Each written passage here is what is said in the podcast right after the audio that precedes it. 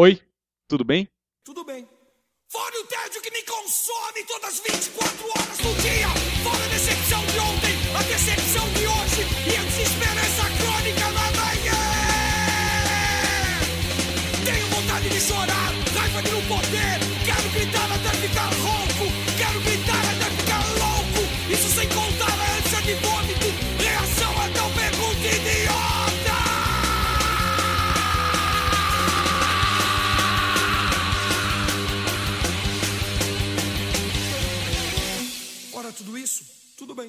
Bem.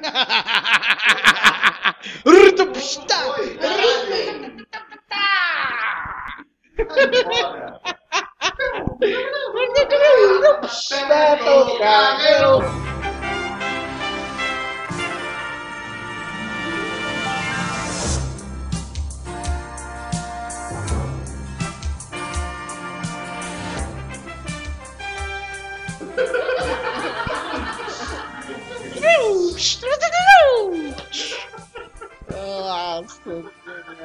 Beto Carreiro morreu. Faz quase 10 anos o Beto Carreiro morreu. Barbado, o cara morreu e tinha 60 anos, velho. 60 anos. Se não me enganando, o Beto Carreiro morreu, velho. O Beto Carreiro morreu e ele era careca. Careca não era mais nem a pau que ele era careca. Ele era o Beto Carreiro, velho.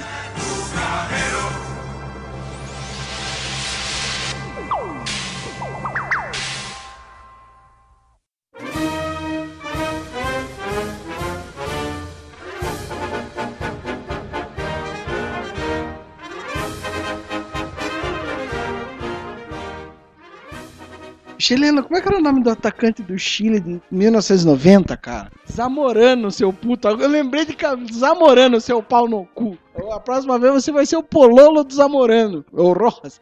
Ro- Aquele filho da puta do Rojas. Sabia que era vizinho da minha tia? Não!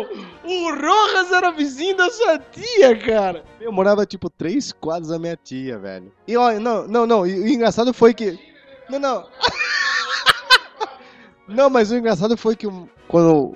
Acho que a última vez que eu fui pro Chile. Não, não, uma vez eu fui pro Chile de avião, tinha 15 anos e fazia uns 3 anos que tinha dado esse problema, né? Aí chegamos, chegamos na casa minha tia, tudo, fa- fomos a conversar e falei, aí sempre passavam uns carros de segurança, assim, né?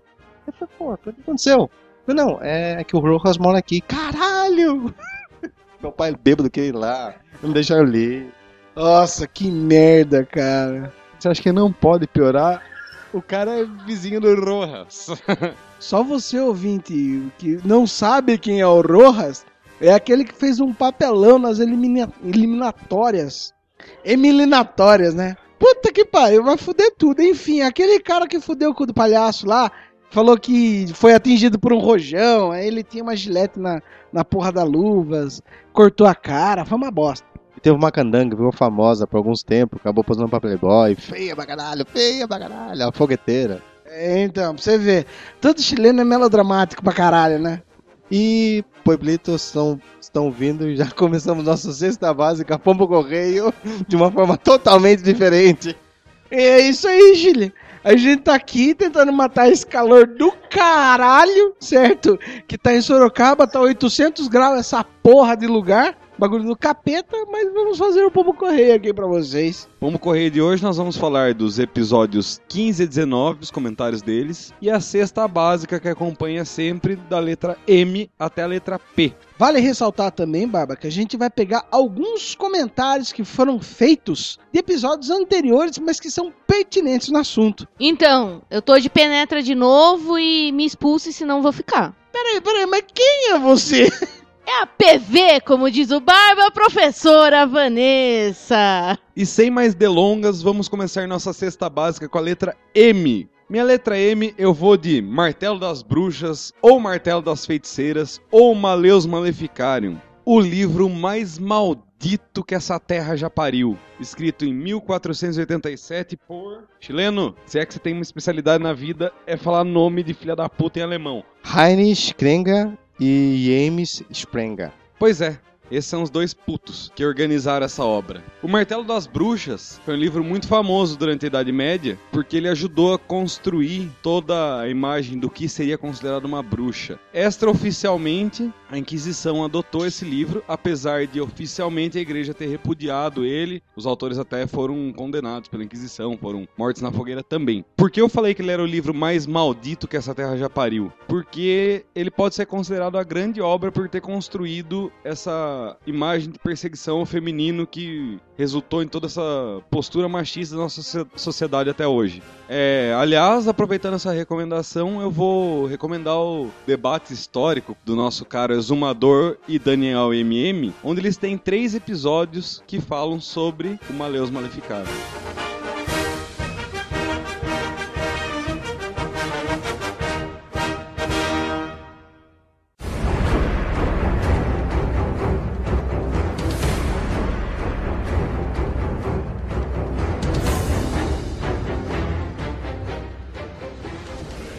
Bom, minha letra M é de mitologia grega, já que eu sou PV, né? Então, indicar pra vocês pesquisarem um pouquinho de mitologia grega, que foi a primeira forma, né, que o pessoal ocidental encontrou de explicar a realidade que estava em torno. Então, Zeus, é, Prometeu, dá uma pesquisadinha nisso daí que vocês vão gostar, que tem muita coisa usada hoje em dia em videogame, em filme, tem várias referências e a gente nem sabe de onde vem. Eu vou até dar o palpite, que não só a mitologia grega, mas toda e qualquer mitologia, né? Mitologia nórdica também muito pertinente em obras como Senhor dos Anéis e adjacências, influência mais pop. E na verdade era só um jeito de explicar o cotidiano humano, né? Explicar o inexplicável. Talvez, na minha opinião, mitologia é a primeira forma de ciência, o primeiro jeito de explicar o mundo. Não era ciência barba porque era através da fé e da crença. Eles utilizavam a crença para explicar a realidade, então eles não questionavam. Mitologia é fantástico porque é, foi deixado de lado por muito tempo e ainda é deixado de lado, mas pode contribuir de várias formas interessantes pra gente hoje em dia.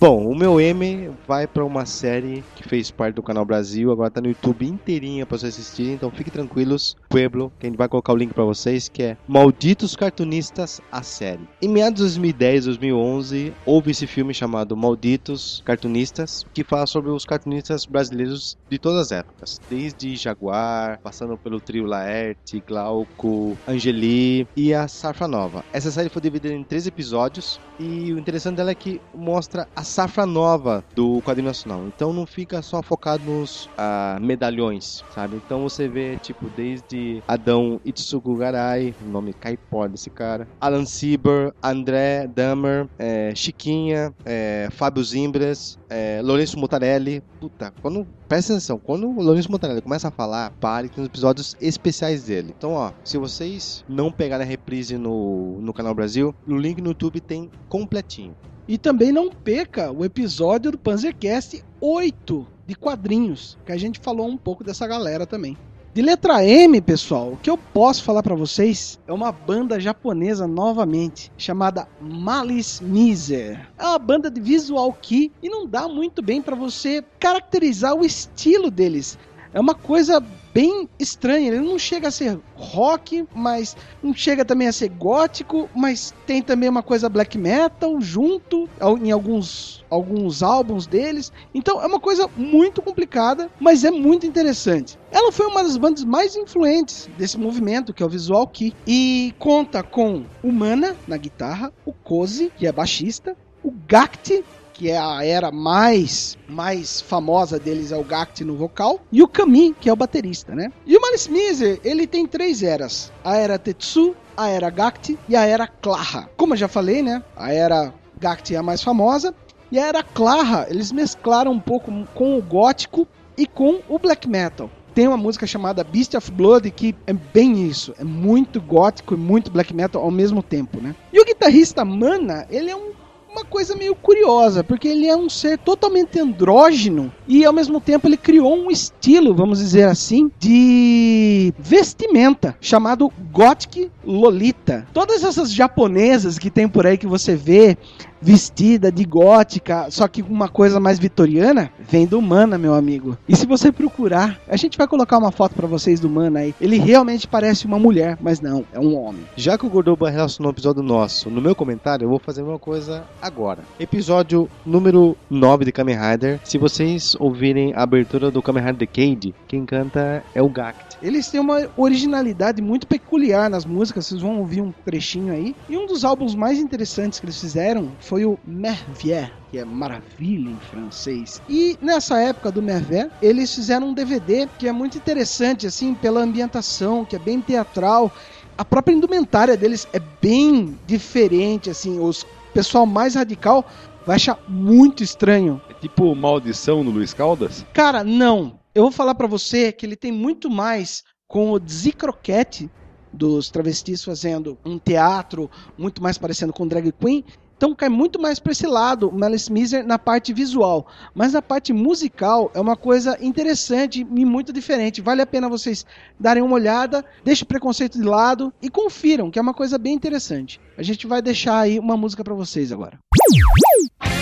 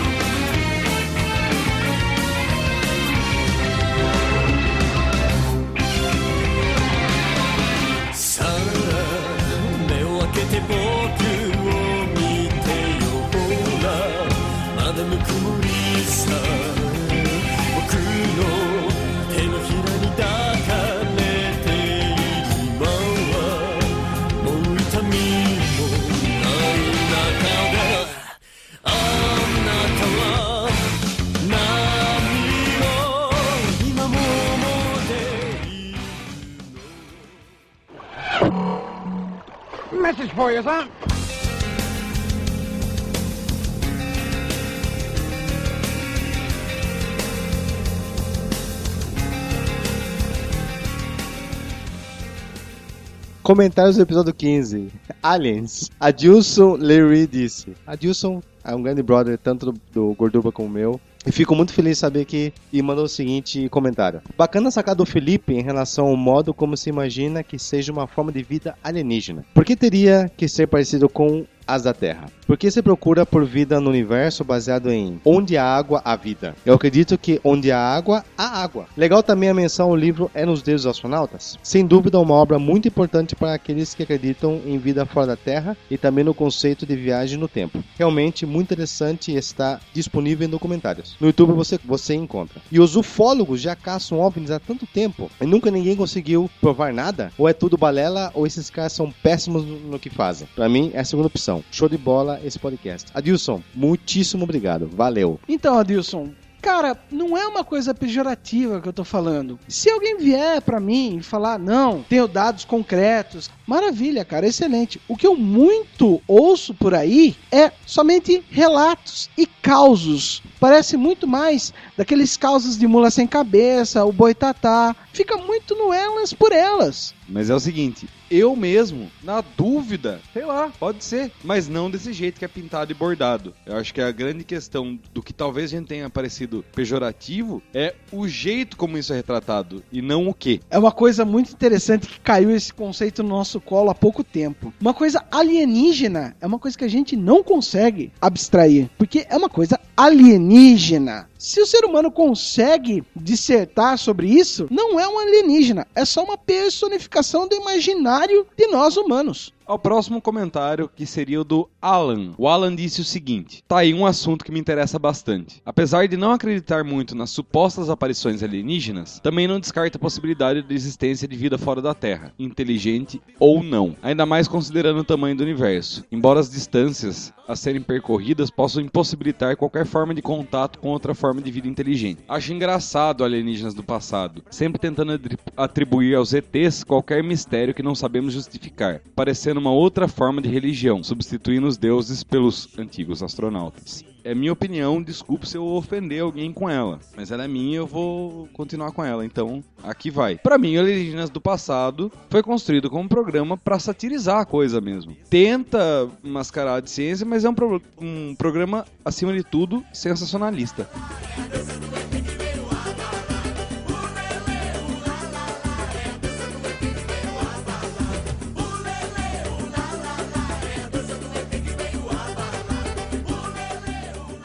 E aproveitando esse ensejo de alienígenas, eu vou à minha cesta básica da letra N, que é Nicolas Cage. O melhor ator de todo o universo, não é terreno. E tamo aí, nicolascage.com.br. Vocês entrarem lá, vocês vão entrar no Podtrash. É, um abraço pra turma do Podtrash de novo. Mas não, minha letra N não é o Nicolas Cage. Eu só falei isso pra falar que ele é alienígena. Minha letra N é Nerlatotep, igualmente alienígena. Nerlatotep é um- uma divindade, um personagem ou um conto, como preferirem, do HP Lovecraft. Rebate muito a isso que a gente tava falando de tentar descrever o que é alienígena. Lovecraft construiu toda a sua carreira literária em cima disso. Nerlatotep é um conto que ele retrata a, di- a divindade desse nome, pertence ao ciclo da Terra dos Sonhos do, do Lovecraft, onde ele descreve um mundo que não é o nosso, é o mundo dos sonhos. E é uma divindade lá que, para as pessoas que visitaram a Terra dos Sonhos e conheceram essa divindade, jogaram na nossa terra ele como um faraó. Nyarlathotep se remete ao deus Thoth, deus do conhecimento. Um conto interessante para quem quiser conhecer a obra do Lovecraft sem falar de Cthulhu. E o meu N também é visto como um alien dentro da filosofia, que é Nietzsche. Não é considerado um filósofo, né, dentro lá das definições clássicas, porém ele é responsável por algumas frases de impacto algumas filosofias de impacto como Deus está morto, o super-homem, que ele foi associado muito a Hitler há um tempo, por culpa da irmã. Então procurem aí Nietzsche, que eu acho que é extremamente interessante para vocês pesquisarem. E aproveitando indicações relacionadas a Nietzsche, eu vou numa indicação sua pra mim, Vanessa. Meu amigo Nietzsche, um curta-metragem, que fala e assim falou Zaratrusta. Eu vou começar aqui metendo o pé, e como o Gorduba já mostrou o JK aí, muito frufru, eu já vou meter o pé indicando pra vocês uma banda chamada Facada, com o álbum Nadir. Grindcore do Ceará, sensacional. Aquelas famosas músicas 40, 50 segundos, paulada, nojentão. E o legal é que tem uma formação nova e tem um moleque, Daniel. O moleque é demais. Recentemente os caras tocaram em BH e o moleque não para, não para. Velho, então pra quem gosta de, de grande core old school, com as pitadas de death metal dos anos 90, dos anos 2000, velho, é perfeito. Nadir, o álbum do Facada, terceiro álbum dos caras, que ele foi lançado em 2003. Paulada na cabeça, velho. Não tem, não tem história. Pra resumir tudo, na letra N o Chile indicou nojeira.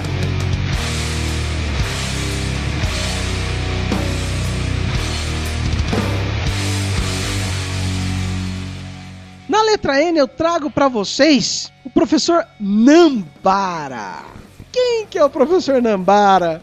Ele é o grande amigo do Jaspion. Em sua busca incansável pelo pássaro dourado. Pássaro, filha da puta que trazanou a série do Jaspion. Mas vamos lá, professor Nambara, ele foi interpretado pelo grande Isao Sasaki. Isao Sasaki é um cantor de músicas de tokusatsu. Ele cantou os temas de Metalder, A Patrulha Estelar Clássica, Gorendia, Jaka, Deca Ranger, todos esses são super sentais e é fantástico pela voz grave que ele tem. O Isao Sasaki, ele começou a carreira sendo cover do Elvis Presley. Então já vê o nível do cara. Mas, ó, realmente eu, teve, eu tenho que dar o braço torcer. O Isao Sasaki, ele tem um game baseado nele. Tipo, se vocês conhecem aqueles karaokê da vida, tem um game de voz que é ele. E o mais bizarro não é tudo isso que a gente falou, é que ele é um dublador muito famoso no Japão. Ele é o dublador do Sylvester Stallone e do Christopher Reeve japonês. Agora você imagina grande mestre Sal Sasaki com sua voz maravilhosa dublando o Rambo e o Superman. Com aquela voz desse jeito assim. Resumindo toda a letra N, voltem pro Nicolas Cage que vocês estão ganhando. Nicolas Cage interpreta Nietzsche no filme Nyarlathotep, com trilha sonora de Nadir e dublagem de Professor Nambara.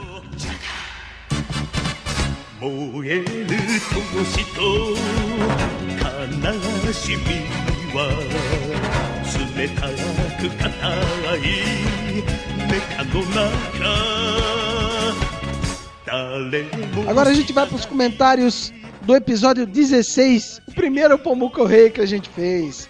O Eric Blas falou: mais um Panzercast sensacional! Valeu pelas dicas de leitura e música japonesa. Valeu pelas dicas para os punheteiros de plantão também. Obrigado por citar meu lindo nome e Panzer, Panzer, Panzercast. Oh! O Fábio Tafim, nosso querido Fubá, né?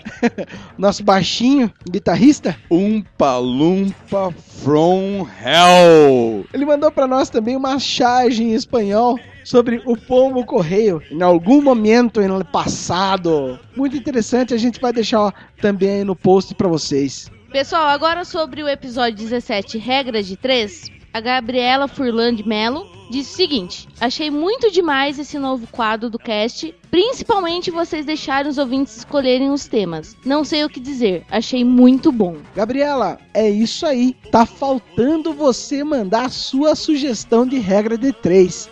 E aliás, fica a dica para todos os ouvintes. Por favor, manda pra gente nos feedbacks aí a sua sugestão de regra de 3 que durante os episódios do Panzercast colocaremos todas as sugestões. Bom, agora uma, uma piadinha interna. Lady Kruger, por favor, estou esperando as suas três palavrinhas, hein? Não vai dar mancada comigo, hein?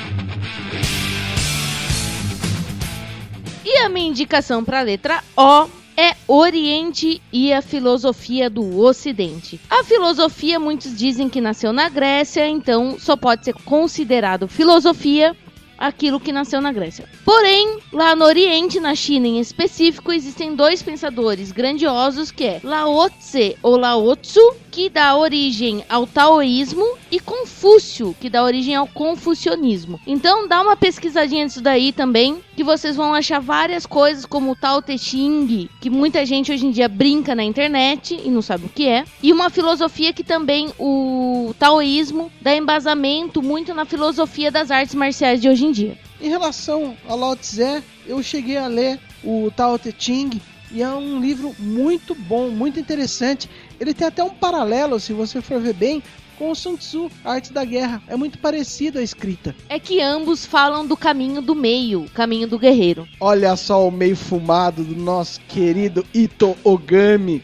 Eu e o Gordo conversávamos esses dias tanto do meio fumado, o caminho do meio, quanto pros esquizotéricos, o, a via serpentina. E o quão válido é você extrair o que tem de bom das coisas ruins e abstrair o que tem de ruim nas coisas boas e traçar o caminho do meio. Mas Aristóteles já falava da questão que a felicidade era o meio termo entre o excesso e o que faltava, entre a ausência. Então, Aristóteles também falava isso apesar de ser ocidental. A minha letra O é menos filósofa e mais porradaria. O de Owen Hart. Grande Owen Hart, ele foi um lutador de wrestling profissional na época do WWF. Ele é o filho mais novo do produtor de luta, o Stu Hart, e a mãe dele, a Ellen Hart. E ele tem o grande, ele tinha, né, o irmão mais novo, lutador também, chamado Bret Hart. Ele ganhou vários títulos aí, né, quatro títulos de tag team, um título europeu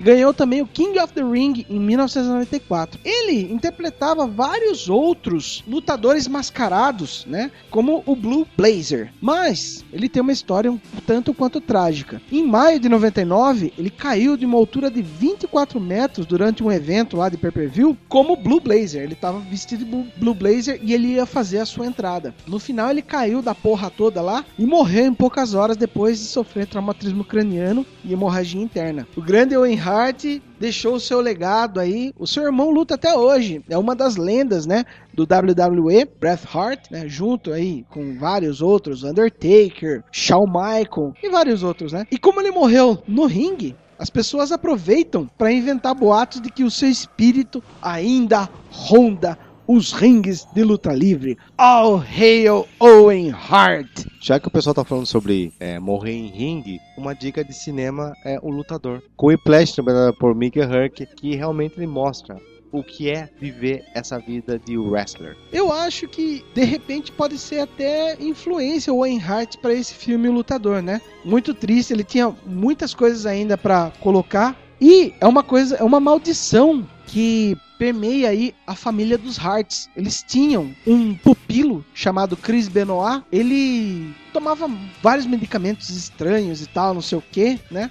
Ele era muito forte também. Ele era meio baixinho, mas ele era forte, metia o pé em todo mundo, era famoso tal. E no final das contas ele matou a família dele inteira e depois ele se matou. Minha letra O é um pouco menos galhofa que isso aí. Orwell. George Orwell, autor de alguns livros que falam primordialmente sobre distopia, Animal Farm ou Revolução dos Bichos, e um dos meus livros de cabeceira, 1984. 1984, na minha concepção, deveria ser um livro obrigatório em vez de Memórias Póstumas e Brás Cubas nas escolas, porque ele mostra um pouco sobre o mundo que a gente vive ou o mundo que nós não queremos viver.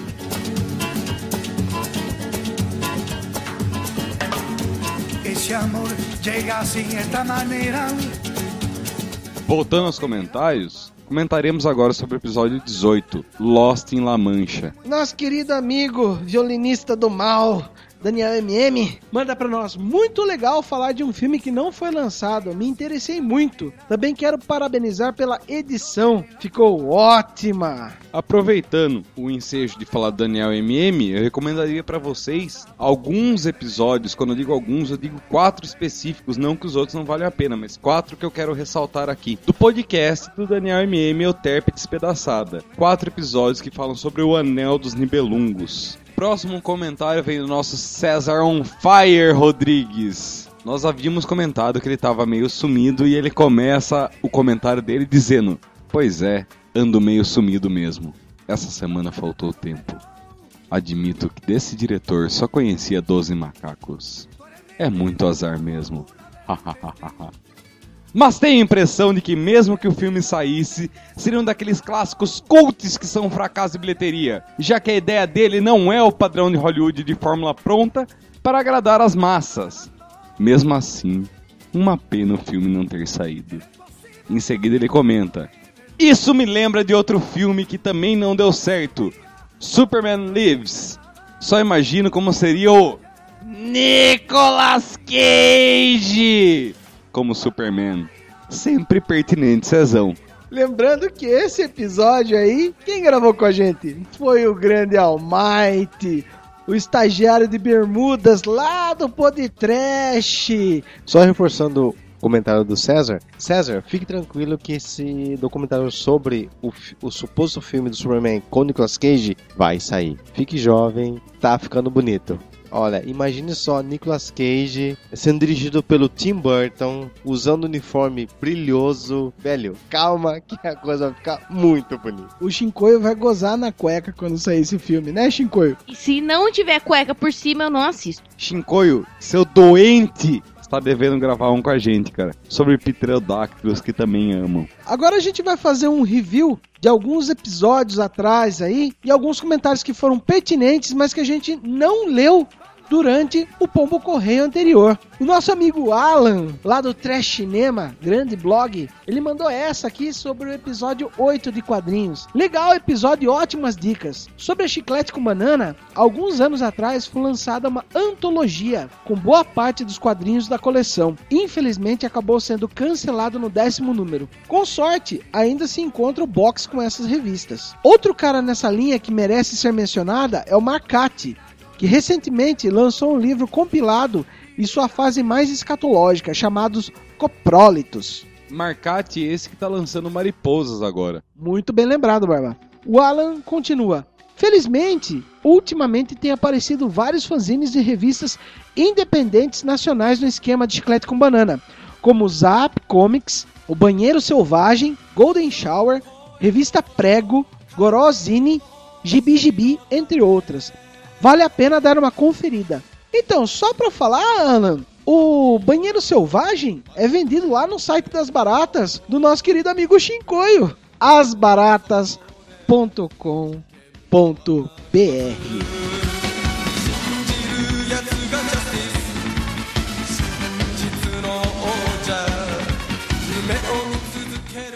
do episódio número 9 sobre Kamen Rider, o Thiago de Lima Castro disse o seguinte: Escutei o cast ficou bem legal. Uma sugestão seria ter falado um pouco mais da casa Kamen Rider, mas gostei da discussão que fizeram sobre o que representam as diferentes eras dos personagens. Pessoalmente, gosto mais da Showa, não somente por nostalgia da manchete, e mais uma viu da manchete aí. Ê, minha gente. Mas por trabalhar com as ideias de herói mesmo, já que sou muito fã do Ishinomori.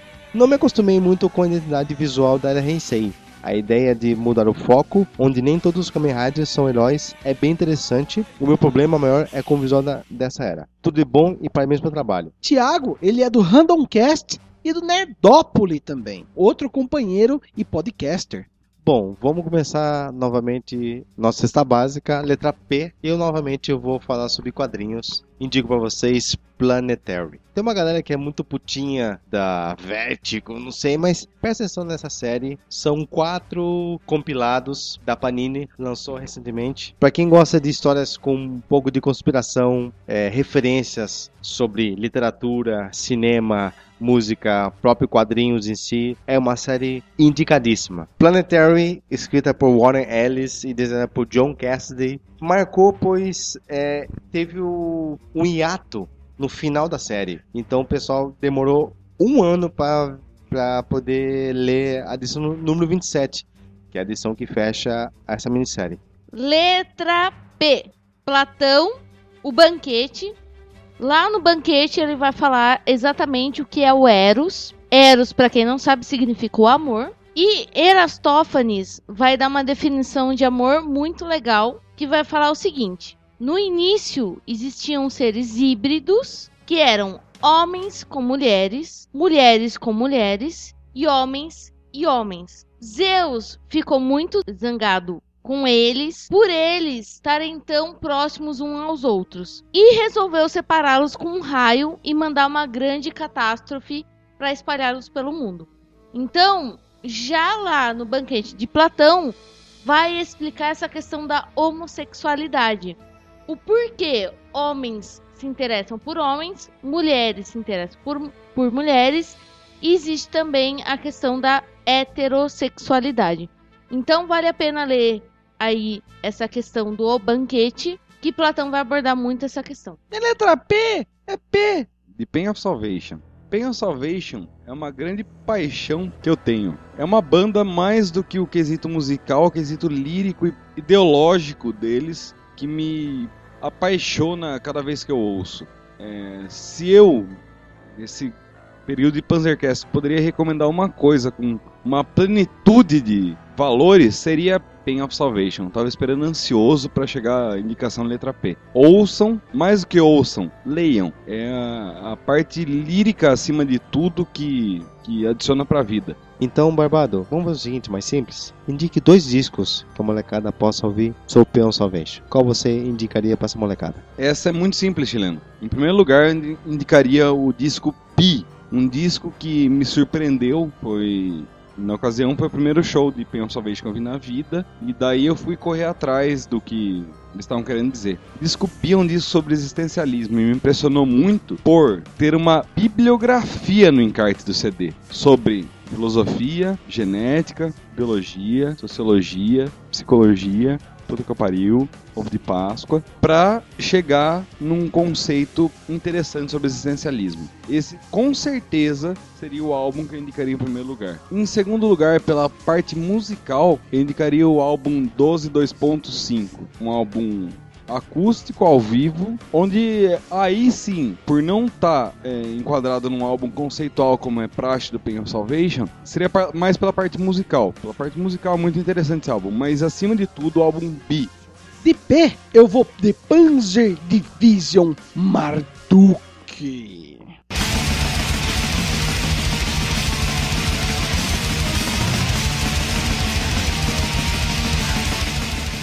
É o quinto álbum da banda Marduk, uma banda sueca que foi lançada em 1999 pela gravadora Osmose. Esse disco tem oito pedradas na orelha do capeta. Por que, que eu tô falando desse disco Panzer Division Marduk? Eles vieram pra cá fazer uma turnê, né? A qual a minha banda abriu, né? Pro Marduk, o Hip Hunter, né? Após o show, um amigo nosso, Maurinho de São Paulo, grande Maurinho, tava muito bêbado e não conseguia falar com o pessoal. Ele só conseguia falar Panzer, Panzer, Panzer, Panzer. Aí isso virou uma gíria. Virou Panzer pra cá, Panzer pra lá, Panzer não sei o que. O que aconteceu? Deu origem ao nome do nosso querido Panzercast.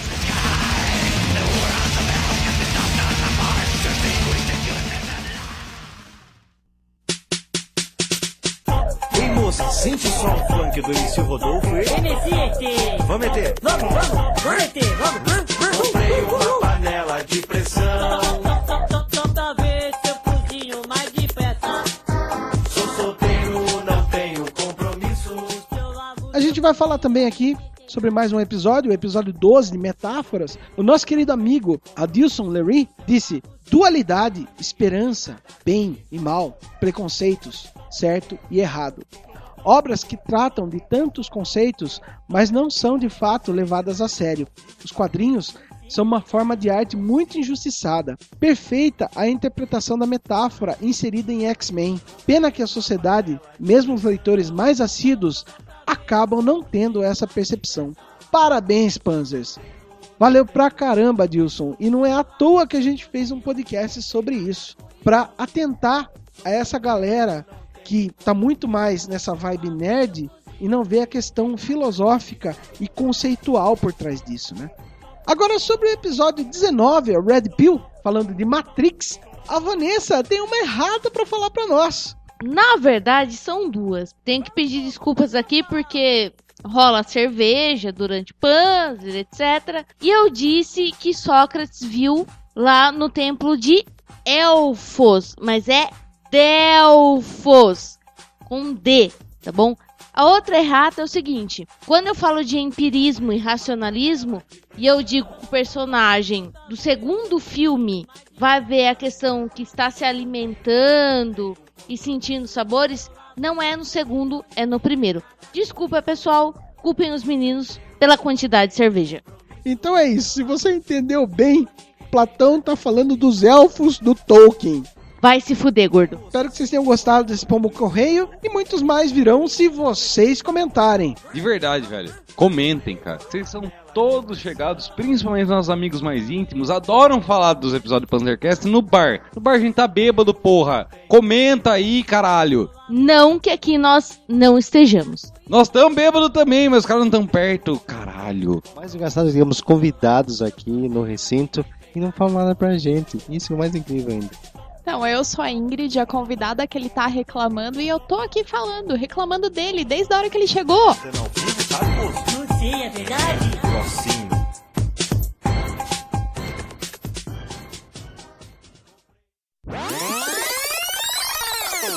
Aqui é a cerveja de boiadeiro, 8 segundos vira garrafa, rapaz. Ô, a gente tá querendo dispensar o chileno do Panzercast. Se alguém quiser se candidatar pro lugar dele. Nem precisa ser bilíngue, pode falar só português mesmo. O chileno acha que fala espanhol, não fala português, não fala alemão, muito menos em americano. Então, ele fica no meio tempo da Embramation que fala de tudo. Já temos a primeira candidata que é a Ingrid. É, manda e-mail pra gente, a gente vai mudar a senha do e-mail pro Chile não ter mais acesso. Podem ficar à vontade e falar por que, que vocês acham que vocês são melhores que o chileno. E invente uma calúnia pro chileno, por favor, pra gente mandar ele de volta pro Chile. É, e se vocês tiverem epípetos pra criar pro Chile também, Elisa Salmudio ninguém encontrou ainda, foi o Chile que enterrou. Vocês já têm um motivo pra extraditar o chileno. Na verdade, o goleiro Bruno deu pro chileno comer a Elisa Samudi. Caralho, deixa eu começar aqui. Vai tomar no cu! Só candanga. Ó, a porta aberta aí. Você tá aqui em Xirita, tá? Vanessa, tá trazendo candangas aqui pra cá? Chileno está importando ebola pra dentro do Brasil. Oh, presta atenção. Presta atenção, caralho. Black metal não é maquiagem na cara, é serviço no palco. The end of the beginning.